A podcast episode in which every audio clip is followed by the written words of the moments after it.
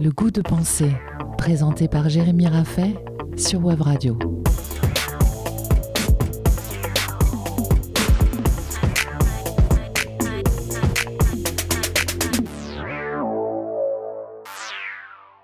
Et s'il suffisait de bien regarder le monde pour connaître la vérité?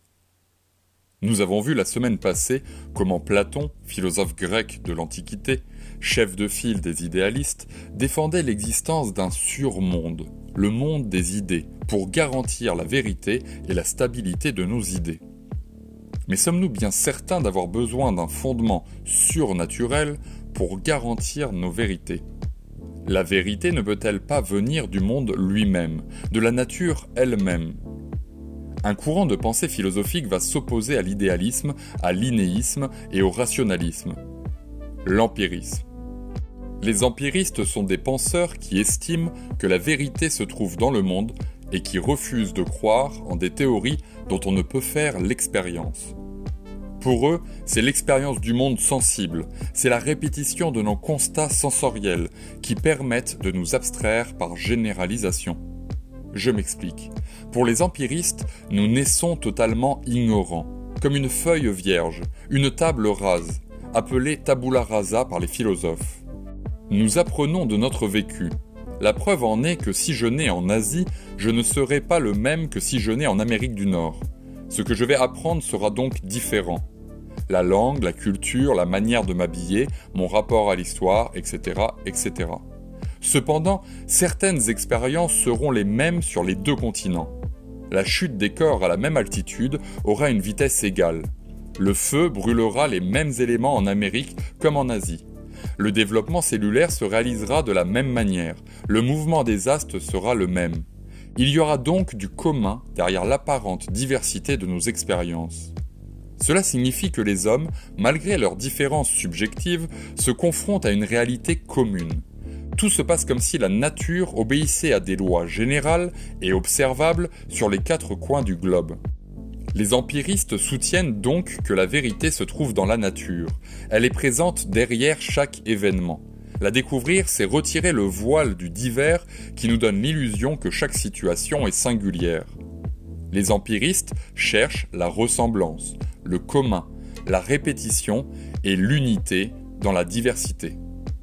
Le moyen d'accéder à la vérité n'est pas le ressouvenir comme chez Platon, mais l'observation, la vérité se montre à celui qui apprend à regarder.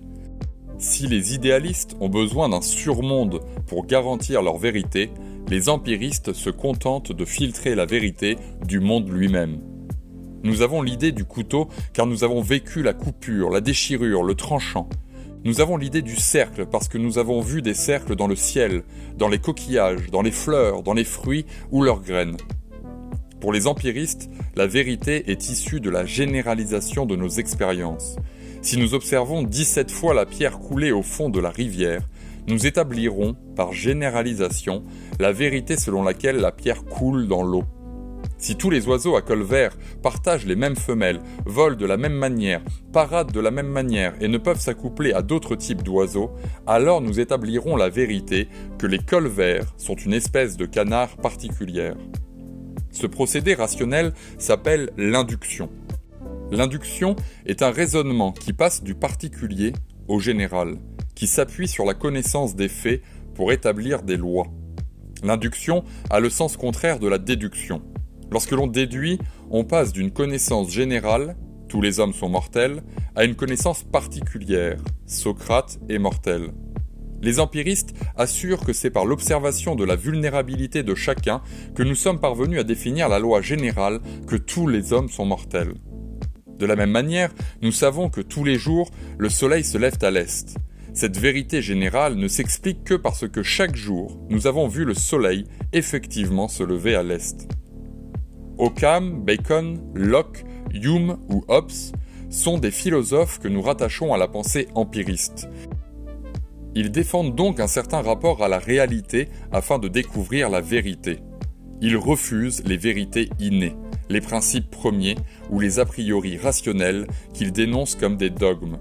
Nous pouvons reconnaître avec eux le danger de soutenir une théorie qui repose sur une vérité dont on ne peut faire l'expérience et pour laquelle nous ne pouvons apporter aucune preuve.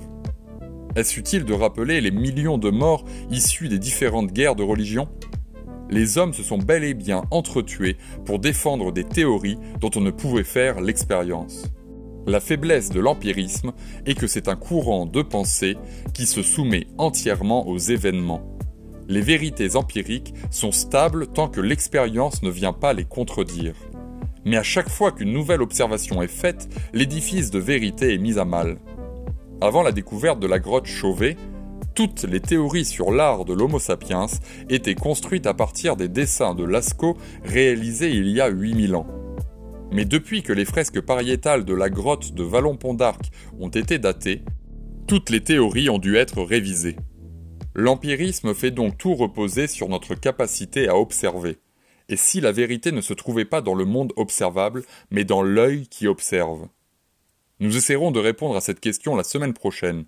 D'ici là, ouvrez l'œil et le bon. C'était Le Goût de penser, tous les samedis à 10h sur Web Radio, à réécouter et partager en podcast sur webradio.fm.